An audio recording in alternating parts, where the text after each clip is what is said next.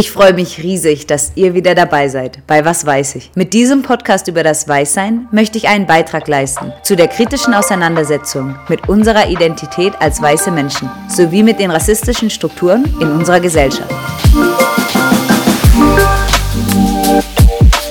Mein Name ist Juliane, Psychologin, Coach und Gründerin des Vereins Bridging Gaps e.V. Als weiße Frau bin ich selbst mit vielen Privilegien in Deutschland aufgewachsen, die mir früher selbstverständlich erschienen und nun immer wieder in verschiedenen Situationen auffallen. Auch ich bin noch am Lernen und werde in dem Podcast nicht alles richtig machen. Doch ich denke, das Wichtigste ist, dass wir gemeinsam als weiße Person diese Reise der persönlichen Reflexion und Weiterentwicklung antreten. Dabei helfen Denkanstöße von Weißen, doch wir brauchen auch Input von schwarzen Menschen. Und daher werde ich die Themen in jeder Folge mit einem neuen Gast besprechen.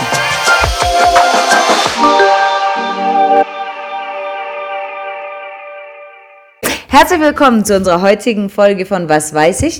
Wir möchten heute ein bisschen genauer auch über die Sozialisation sprechen, also weiße Sozialisation oder ein bisschen generell, wie Kinder mehr über Rassismus lernen oder auch so ein Verständnis oder eine Identität in Bezug auf Rassismus entwickeln. Und da wollen wir uns verschiedene Themen anschauen, also Kinderbücher oder vielleicht die Schule oder welche Rolle einfach bestimmte Prozesse und Medien spielen. Und als Gast habe ich heute ähm, Saron bei mir. Ähm, Saron ist auch eine Freundin und Mitglied eben in unserem Verein, aber ich will dich trotzdem noch offiziell vorstellen.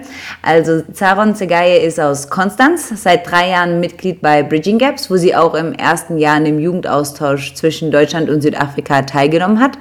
Und Saron studiert ab September internationales Business und interkulturelles Management in Karlsruhe. Herzlich willkommen, dass du da bist.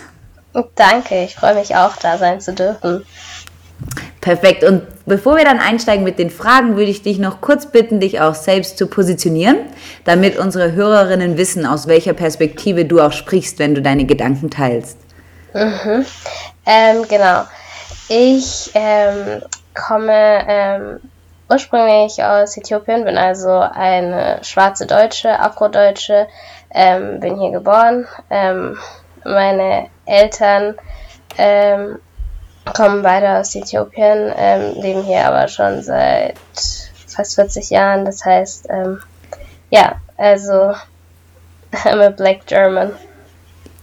Okay, super. Dann steigen wir auch gleich ein mit den Fragen. Und was mich so interessieren würde, so aus deiner Perspektive, also man sagt ja häufig, dass Kinder keinen Unterschied sehen und dass Kinder so alle Menschen gleich behandeln, denen sie begegnet. Und da wollte ich einfach von dir wissen, würdest du dieser Aussage zustimmen?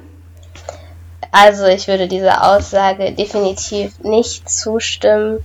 Einfach auch, wenn ich zurückdenke an meine eigene Kindheit wie ähm, ich aufgewachsen bin und meine Zeit im Kindergarten, in der Kinderkrippe, würde ich so einfach mal behaupten und sagen, dass ich in dieser Zeit fast am meisten Rassismus erlebt habe, ähm, was mir aber oft erst im Nachhinein klar war. Ähm, also Kinder sind, erkennen sehr wohl sehr schnell Unterschiede und ähm, drücken diese auch schnell aus. Das heißt, ähm, mit weniger Bedacht auch vielleicht, wie es ein Erwachsener eher tun würde. Also ähm, auch bestimmte Wertevorstellungen drücken sich schnell aus und äh, da sind sie ganz offenkundig mit äh, so, dass dann auch dazu kommt, dass man als vielleicht schwarzes Kind dann auch noch eine gewisse Ohnmacht ähm, da irgendwie fühlt, weil man sich auch noch gar nicht diesem bewusst ist, dass man ähm, schwarz ist, dass man vielleicht ähm, irgendwie als benachteiligt oder als anders wirklich dargestellt äh,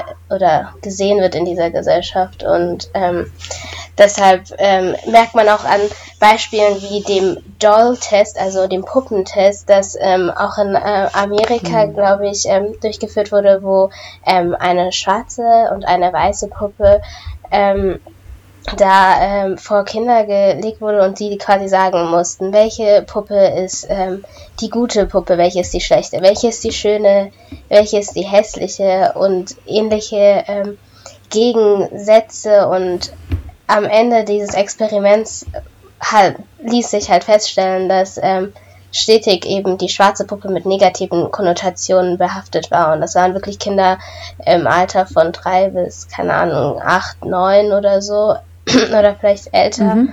ähm, wo man halt einfach merkt, dass sehr wohl Kinder geprägt werden mit diesen Wertevorstellungen, durch ähm, Äußerlichkeiten, durch ihre Sozialisierung, genauso wie es auch andere Menschen tun.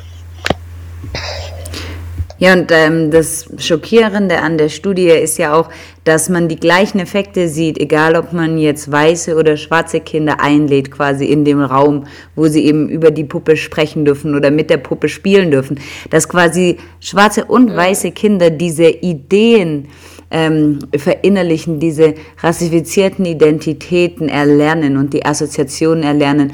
Und Bell Hooks sagt auch immer ganz schön und nutzt auch gerade die Studie, die du angesprochen hast, immer als Beispiel zu sagen, dass alle Kinder die Ideen oder die Ideologien der weißen Vorherrschaft erlernen. Also ganz mhm. unabhängig von ihrer eigenen Position erlernen sie diese Ideen, verinnerlichen sie diese Bilder und das ist ein ganz unbewusster Prozess durch den sie dann alle, also wir alle Menschen, schwarz und weiß, wieder beitragen zu der Reproduktion und auch zu der Aufrechterhaltung der weißen Vorherrschaft. Und was ich da immer ganz wichtig finde, auch ist wegen, wie sie eben sagt, ja, das passiert total unbewusst. Also das ist einfach, das nimmt man so auf und da wird ja auch immer gesagt, dass quasi so diese Idee oder so die Identität in Bezug auf Rassismus, die wird quasi, die wird beobachtet, nicht offen kommuniziert oder die wird so aufgenommen, nicht offen kommuniziert in unserer Gesellschaft. Ja. Mm, definitiv. Und da, da hat mich, mh, dann, ähm, da hat mich auch interessiert, wie du denkst, inwiefern Kinder dann auch lernen, dass es so eine Rolle spielt, wie man in der Gesellschaft gesehen wird. Also mhm. ob man mhm. jetzt als weiß oder schwarz wahrgenommen wird. Was sind da so die Prozesse, wie Kinder das erlernen? Und gibt es mhm. da vielleicht besonders einschneidende Momente, die mhm. unsere Kinder prägen? Mhm. Also ich denke, ähm, dass ähm, Kinder oft eben auch das schnell sehen, dieses ähm, dass sie eine gewisse Macht dadurch auch haben, in dem Moment, in dem sie quasi, quasi andere werten.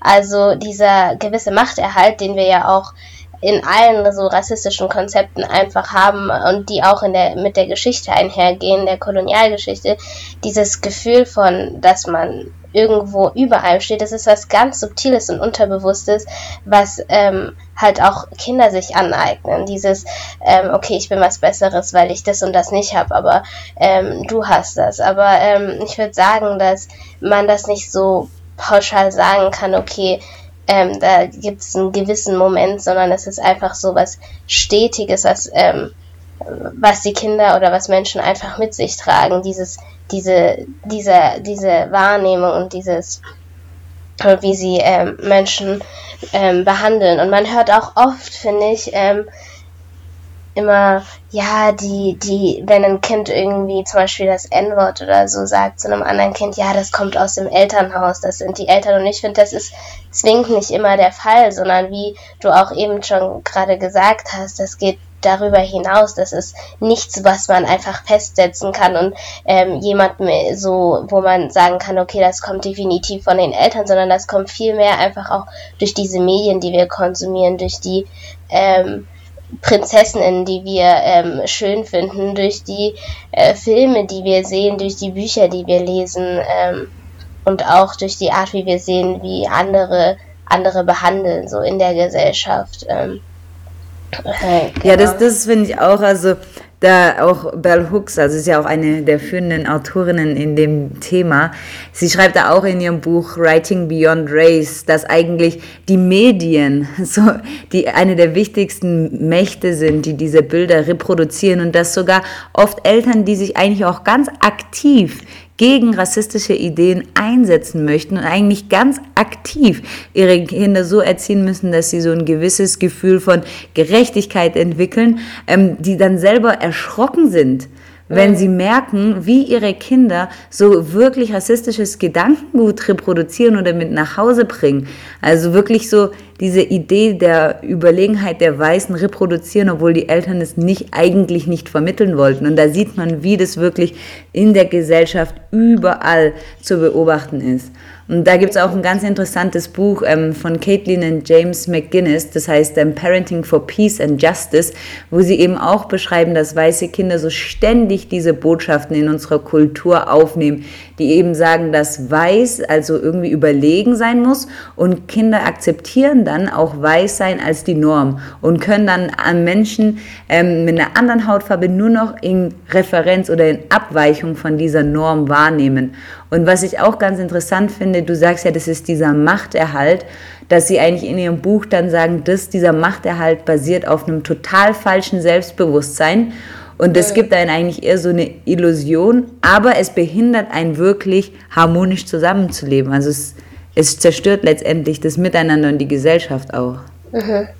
Und das tut es ja auch auf beiden Seiten, sei es ähm, aus der Perspektive eines weißen Kindes oder auch eines schwarzen Kindes. So, ähm, mhm. Also beide Seiten tun sich dadurch irgendwo behindern und ja, vor allem, ich habe ja jetzt die Perspektive als schwarzes Kind in einer weißen Gesellschaft so und es ist extrem schwer, ähm, in dem Alter auch überhaupt für sich einzustehen in solchen Momenten oder geschweige dessen dafür einzustehen, auch überhaupt ähm, sowas offen zu sehen. Du nimmst das selbst auch als Norm an und ähm, das prägt das Selbstbewusstsein und die Selbstwahrnehmung in so einer krassen Weise, dass es sich dann halt auch dann wieder ausspielt auf die Art, wie du selbst sein willst. Du möchtest dann auch gar nicht mehr das sein, was du bist. Du, ähm, es kam dann auch schnell dazu, dass ich mir einfach gewünscht habe, so warum habe ich andere Haare? Ich will einfach normal, sage ich jetzt mal in Anführungsstrichen sein. Ich will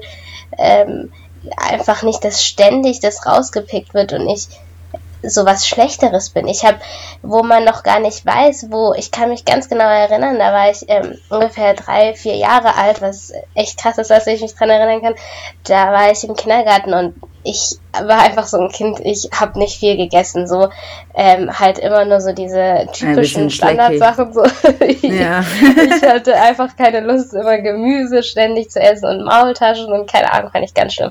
Und dann, ähm, meine Kindererzieherin war eine ganz liebe, aber in dem Moment ne, meinte sie, das war auch was ganz Unbewusstes, aber meinte sie so, ja, Saron, ähm, woher kommst du denn nochmal eigentlich? Und ich habe das halt gar nicht verstanden. Ich meinte so, ich komme aus Deutschland so.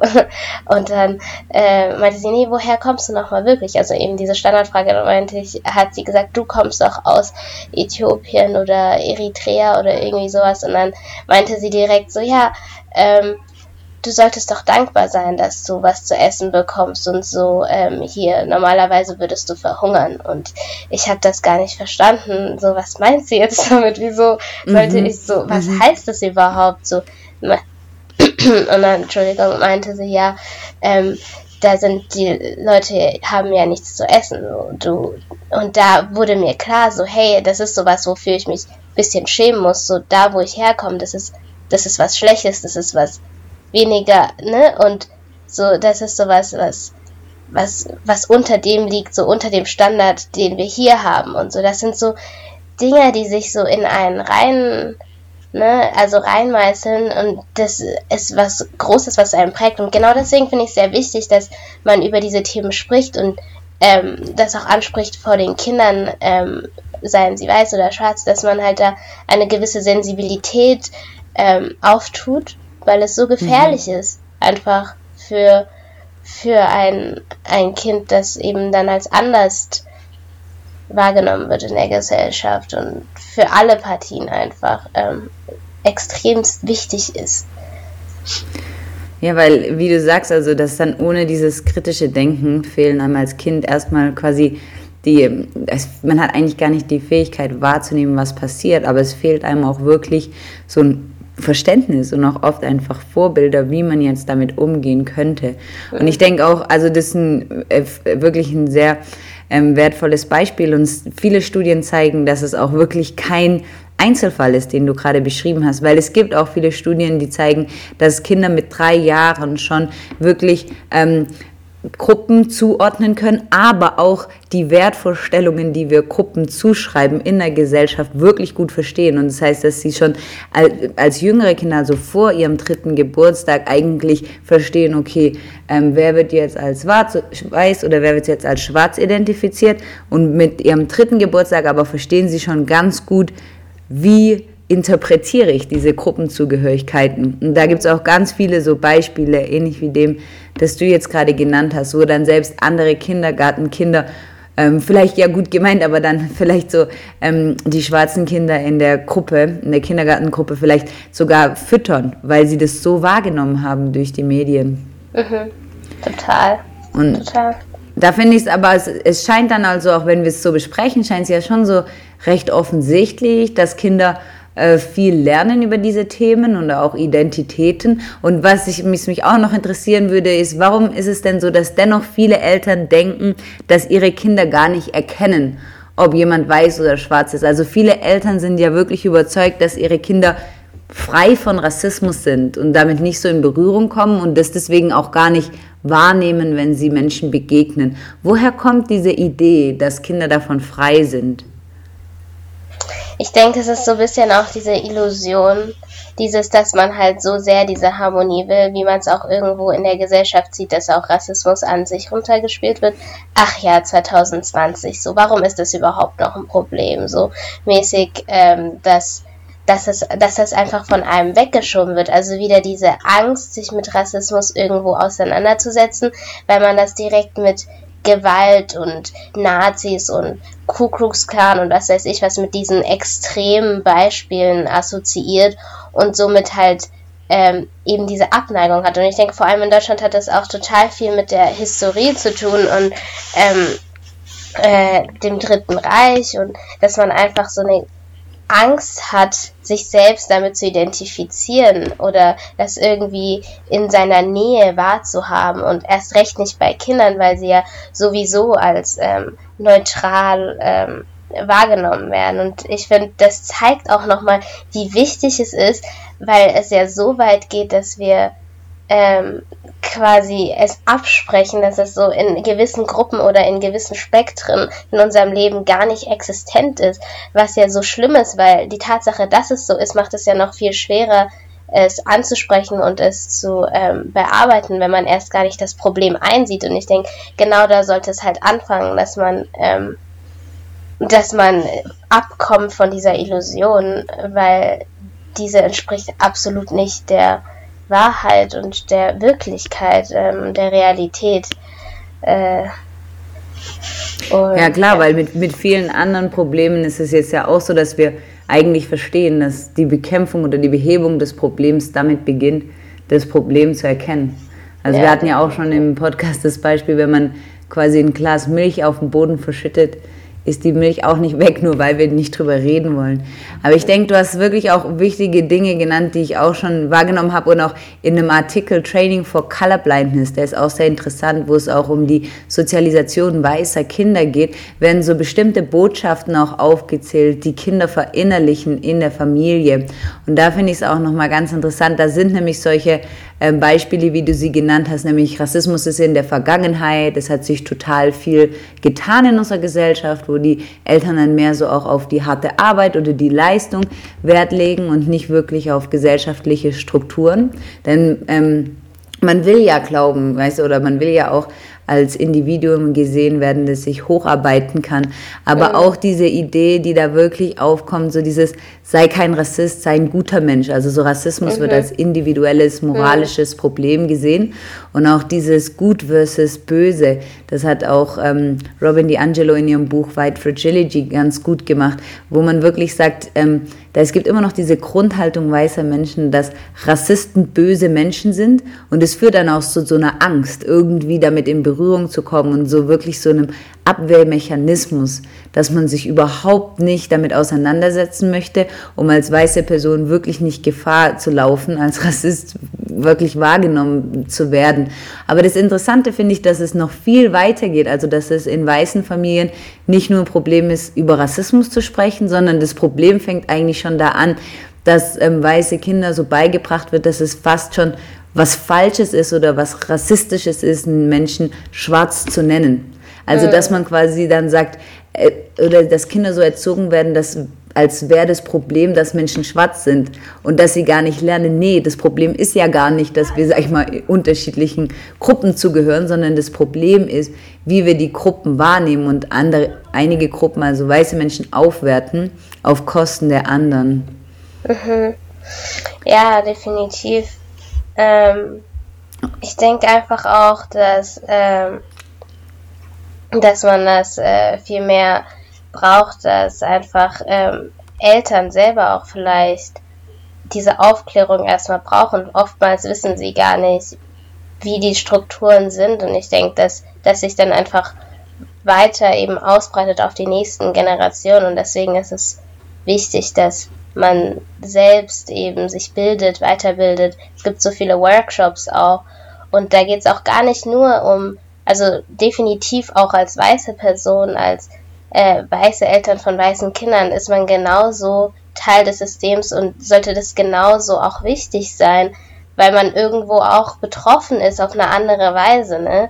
Ähm, weil man ja irgendwo damit, indem man nicht darüber spricht, das quasi in dem Status oder in dem in, in der Weise lässt, wie es schon ist, so gerade in der Gesellschaft. Und deswegen ist es so wichtig, dass sie auch ähm, White Awareness und so weiter, da gibt es so viele Trainings, die angeboten werden, daran vielleicht auch teilnehmen, genauso aber auch für ähm, schwarze Eltern von schwarzen Kindern, die vielleicht auch Rassismus in der weißen Gesellschaft gar nicht eventuell so erlebt haben, weil sie vielleicht woanders aufgewachsen sind, wo sie eben nicht als unnormal, sage ich mal, wahrgenommen wurden. Dass es da auch dann eben auch total schwer ist für Kinder, die davon betroffen sind, vielleicht auch mit den Eltern drüber zu reden, weil genau dann wird es auch wieder runtergespielt. So, ach nee, das war doch bestimmt nicht so gemeint und so weiter. Und da fängt es halt an, dass ähm, man sich extremst bilden muss und das darf gar nicht ähm, runtergeredet werden. Das ist so von so großer Bedeutung, genauso auch als weiße Eltern von schwarzen Kindern.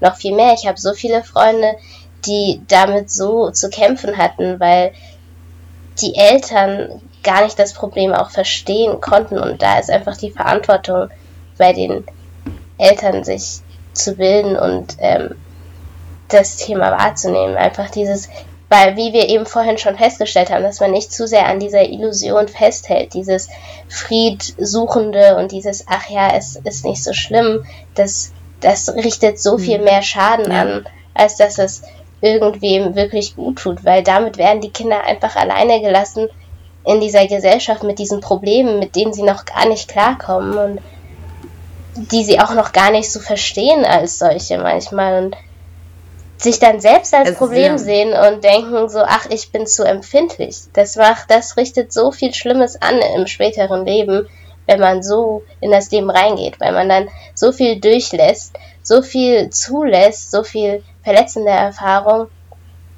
ähm, und dass dann am Ende alles hochkommt, ne?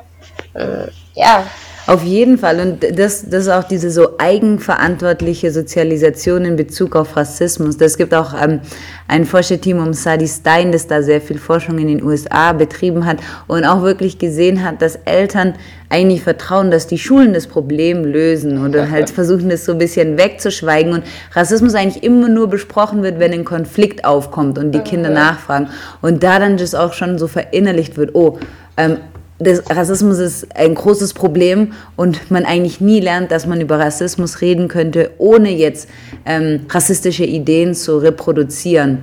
Und da finde ich es auch nochmal wirklich wichtig, auch zu sehen, ähm, besonders auch in Deutschland, also viele weiße Menschen ja, dass sie eigentlich, die denken, dass sie nichts mit Rassismus zu tun haben, solange sie eigentlich nur mit weißen Menschen oder überwiegend mit weißen Menschen in Kontakt sind.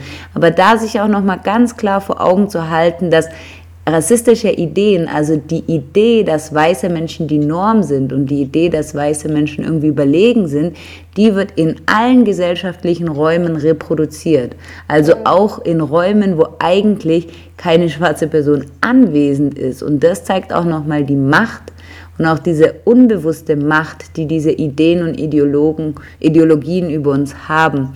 Und deswegen ist schon wichtig, sich auch als Eltern hervorzurufen, nochmal so ein Versäumnis über Rassismus zu reden, vermittelt Kindern immer rassistische Ideen, Werte und Perspektiven. Das heißt, wenn man es nicht schafft, anzusprechen, wenn man es nicht schafft, gute Vorbilder zu sein, wie man umgehen kann mit den Themen oder auch mit Situationen, in denen Rassismus offentlich wird, offensichtlich wird, dann hat man eigentlich als Eltern den Zug schon verpasst, wirklich den Kindern Werte der Gleichheit oder Gerechtigkeit mit auf den Weg zu geben.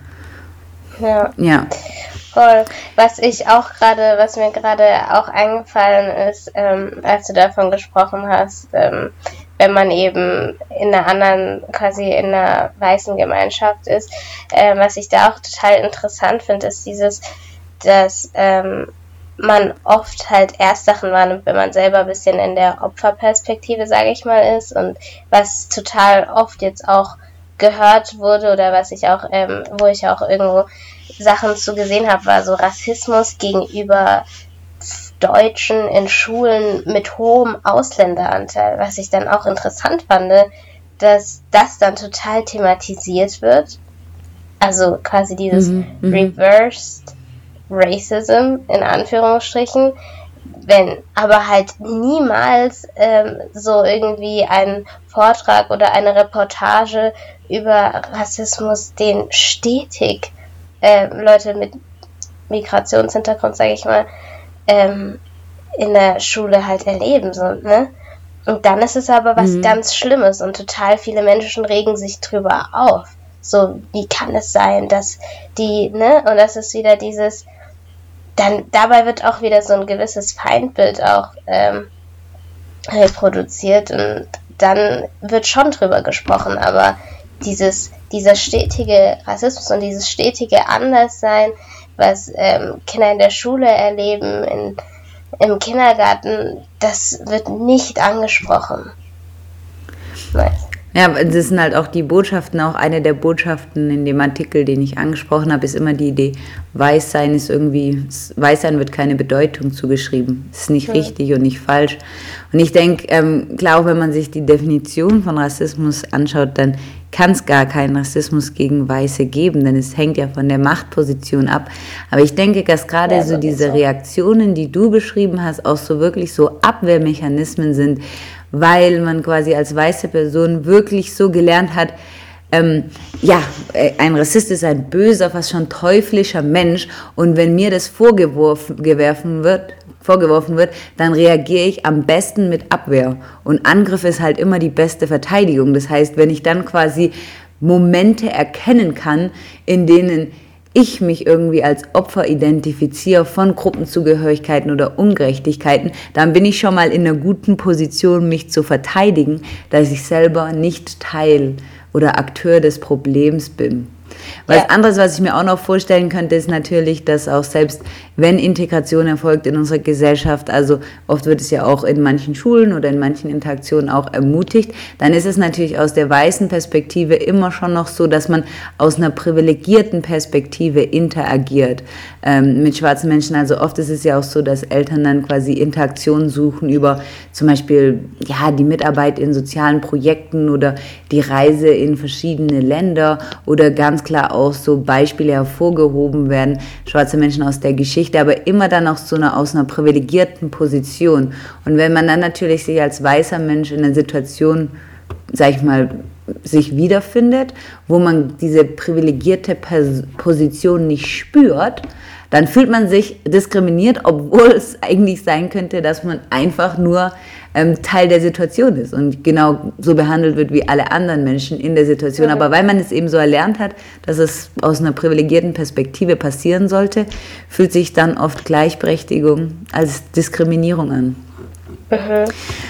Was ich dich auch noch fragen wollte, ist so, hast du vielleicht so Beispiele, welche gewissen Bilder oder so rassistische Ideen Kinder lernen? Du hast schon so ein paar Beispiele gebracht.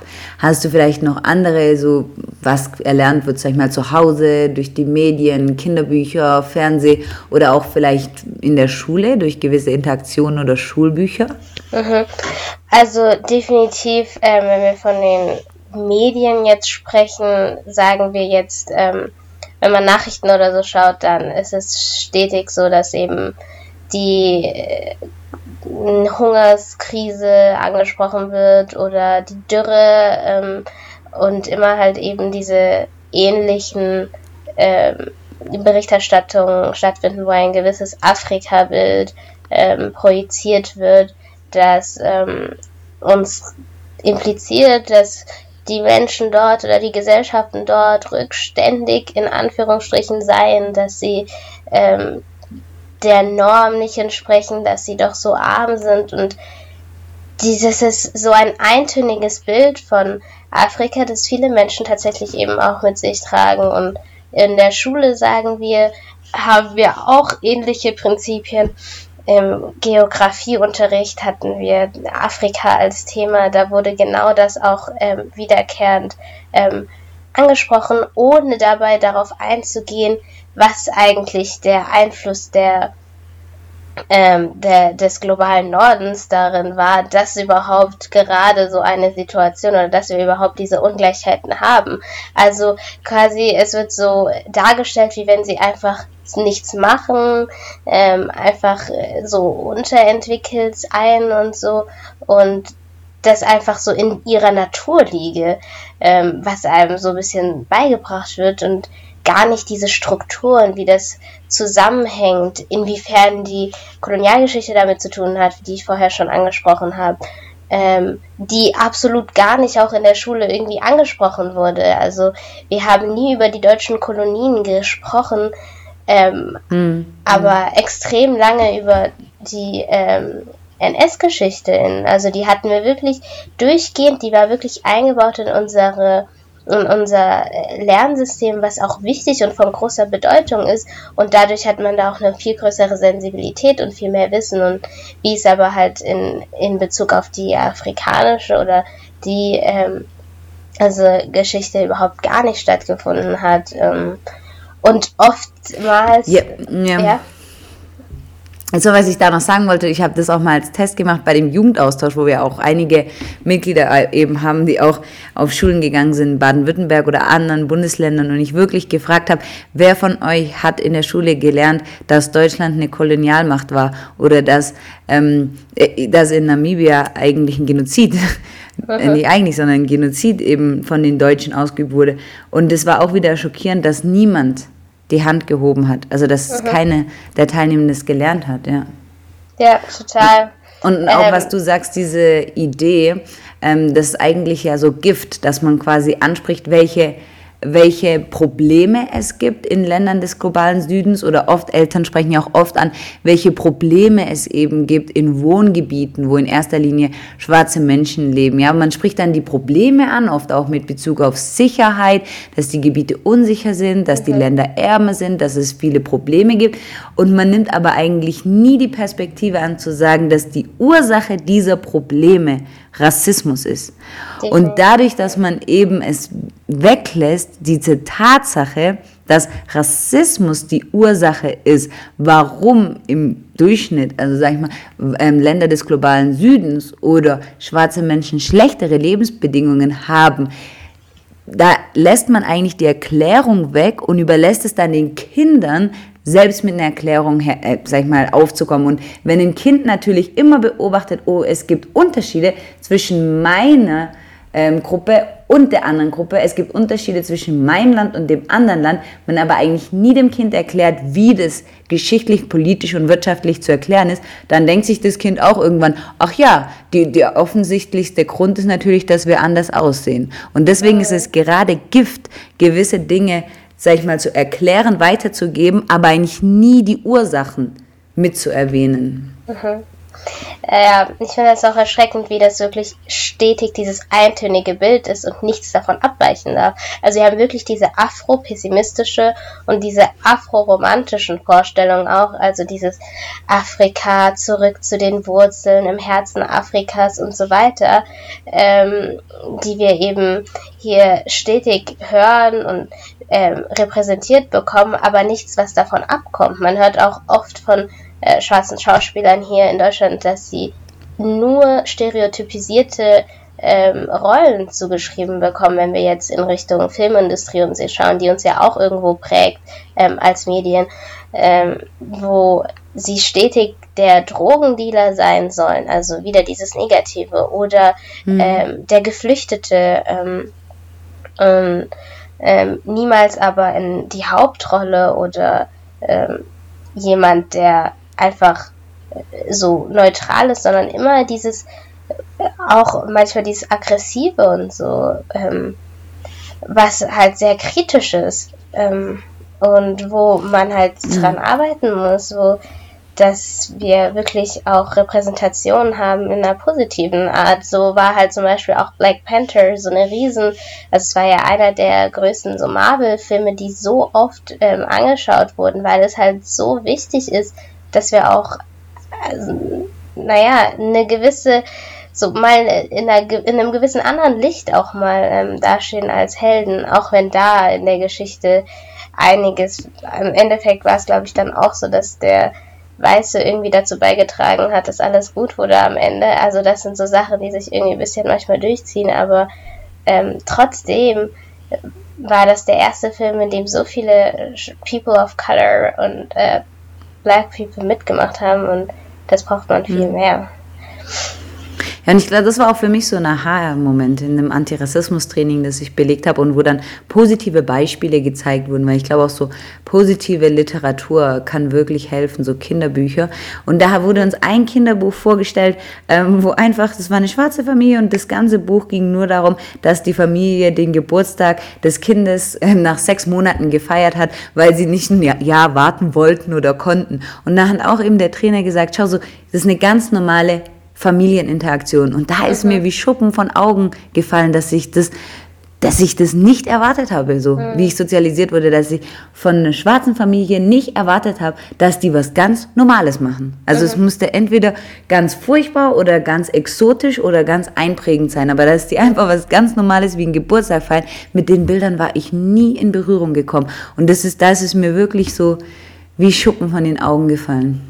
Ja, voll. Das ist auch voll wichtig, was du eben gesagt hast. Dieses, auch oft dieses Exotisierende ähm, oder auch dieses, das gewisse, diesen positiven Rassismus, den wir auch haben. Also positiver Rassismus heißt, dass es eben auch positive Zuschreibungen sein können, die man einer gewissen Gruppe ähm, zuschreibt. Ähm, also sei es zum Beispiel, oh, alle Schwarzen können super gut tanzen oder sind total sportlich und besten Basketballspieler. Das sind auch Dinge, ähm, die eben repräsentiert werden, die auch total eintönig sind, auch wenn sie positiv sein mögen, in dem Sinne ähm, sind sie trotzdem ähm, eben so spezifisiert, während wir halt eben bei weißen Menschen niemals dieses, die, dieses, das so haben, dass man ähm, sagt, ah, alle Weißen können nur das und das besonders gut und nur das und das, sondern sie werden einfach auch als variierende Gruppe wahrgenommen.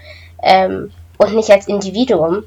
Aber in, bei, der, bei schwarzen Menschen werden sie einfach als, als, als eine homogene ähm, Masse ähm, angenommen und äh, repräsentiert. Das ist extrem schlimm. Das ist auch ein ganz wichtiger Gedanke, das ist auch eine der Erklärungen von Robin DiAngelo, die auch gesagt hat, dass eine der Ursachen, warum es weißen Personen so schwer fällt, auch ähm, Sozialisation in Bezug auf Rassismus zu verstehen, ist, dass sie immer aufwachsen in dem Gefühl, sie sind Individuen und gar nicht ein Verständnis dafür haben, was es eigentlich mit einem macht, wenn man als Gruppe gesehen wird und einem bestimmte Eigenschaften als Gruppe zugeschrieben werden. Und ich denke, dabei sollte es auch Darum sollte es auch gehen, wenn wir unsere Kinder erziehen, dass es nicht darum gehen sollte, schwarze Menschen jetzt zu idealisieren, weil das ist nur eine andere Form des Rassismus, yeah. indem man bestimmte Zuschreibungen macht, sondern dass es eigentlich darum gehen sollte, Kindern beizubringen, wie man sich gegen Rassismus einsetzt. Voll. Ich äh, denke dann immer auch ein bisschen an so ein Beispiel, ich glaube, das hast du mir vor einigen Jahren ähm, erzählt ähm, in einem Workshop, äh, meintest du, dass nehmen wir an, wir sind, da sind zwei Kinder ähm, auf dem Spielplatz und eins hat eine Sandburg gebaut und dann äh, macht ein anderes Kind diese Sandburg kaputt, hat ähm, also ein rothaariges Kind und ähm, das Kind weint total mhm. ähm, und denkt sich so, oh Mann, warum hat das Kind äh, jetzt meine, das ist ein blödes Kind und so, wieso hat das jetzt meine Sandburg kaputt gemacht und dann aber wiederum, wenn das, äh, die gleiche Interaktion stattfindet, aber das Kind ist äh, dunkelhäutig, dass man dann oft dann im Nachhinein so, so danach so dieses Gefühl hat, okay, dieser eine Mensch spricht jetzt für alle Dunkelhäutigen, für alle Schwarzen, so, ähm, so, dass man dann im Nachhinein das Kind denkt, so, oh, jedes Mal, wenn ich jetzt ein eine Sandburg baue und dann da ein schwarzes Kind in der Nähe ist, dann ähm, muss ich aufpassen, weil es könnte ja meine Burg wieder kaputt machen. Also das ist wieder dieses, was wir eben hatten, dass wir eben diese Gruppe schaffen und alle in einen Topf werfen und denken, okay, das ist dann, wenn einer das macht, dann heißt es, die sind alle ein bisschen so, ne? Das ist dieses Othering mhm. und ähm, äh, bei einer Interaktion mit einem weißen Menschen sehen wir es als, als eben individuelles Erlebnis an und als die Persönlichkeit, die der Mensch ist. Und genau diese Wahrnehmung brauchen wir eben bei jedem Menschen. Und so. Mhm. ja. ja. Oh, leider sind wir schon fast am Ende und der Zeit ah, angelangt. Abschließend wollte ich dir noch wie natürlich allen meinen Gästen die gleiche Frage stellen. Und zwar, worüber denkst du, Sachen sollten wir deiner Meinung nach in Bezug auf das Weißsein noch viel mehr sprechen? Ja, wir haben ja jetzt auch vieles schon angerissen, fand ich.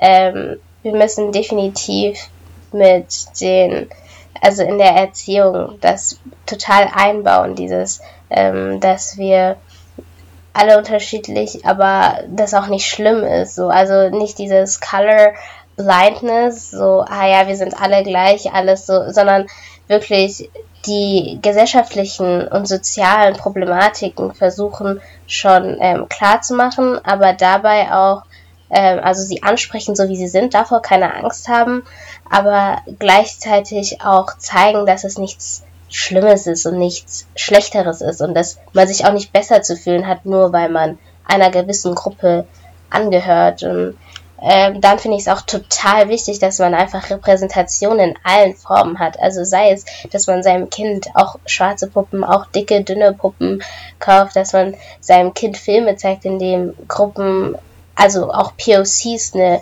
positive Rolle und Persönlichkeit haben. Ähm, oder auch Bücher, ähm, aber auch die, den, die, die, das Umfeld des Kindes versuchen so zu gestalten, dass es ähm, nicht zu eintönig ist, dass es nicht mit zu vielen vielleicht auch gleichen, sage ich mal, Gruppen zu tun hat, sondern dass es auch aus der Komfortzone rauskommt, dass es unterschiedliche Sachen ausprobiert und so andere äh, Menschen kennenlernt und da einfach ein normales Verständnis für hat, dass es nichts Besonderes oder anderes so ist, sondern man ähm, einfach schon von Anfang an so eine Zugänglichkeit ähm, internalisiert dafür. Genau. Ja. Okay, Zaron, tausend, tausend Dank, dass du dir heute die Zeit genommen hast. Es war richtig interessant, mit dir zu sprechen. Und natürlich würde ich mich freuen, wenn viele unserer Hörerinnen auch immer nächstes Mal wieder einschalten zu den nächsten Folgen, wo wir dann auch wieder weitere interessante Fragen besprechen. Tausend Dank an dich. Cool, ich freue mich, dass ich dabei sein durfte. Danke auch dafür. War ein total gutes Gespräch. Ja. cool, cool. Damit sind wir auch schon wieder am Ende der heutigen Folge von Was weiß ich angelangt. Unser Podcast über das Weißsein. Tausend Dank, dass ihr euch heute wieder die Zeit genommen habt, Rassismus und gesellschaftliche Strukturen besser zu verstehen und gemeinsam unsere Identität als weiße Menschen zu beleuchten. Ich hoffe, der Podcast hilft euch auf eurer Reise der persönlichen Reflexion und Weiterentwicklung. Mein Name ist Juliane Hoss. Ich bin Psychologin, Coach und Gründerin des Vereins Bridging Gaps e.V. Mit unserer Arbeit bringen wir Alltagsrassismus und weitere in unserer Gesellschaft verankerten Ungleichheiten zur Sprache. Folgt bridginggaps.ev auf Instagram oder Bridging Gaps Germany auf Facebook wenn ihr euch noch regelmäßigere Denkanstöße wünscht oder nach Material zu den besprochenen Themen sucht. Habt ihr Lust auf weitere Diskussionen und Workshops? Dann werdet ihr auf unserer Website fündig www.bridginggapsev.com. Der Podcast ist eine Produktion von Bridging Gaps e.V. mit einem riesen Dankeschön an meine Kolleginnen und Gäste. Bis zur nächsten Folge bei Was weiß ich? Ein Podcast über das Weißsein.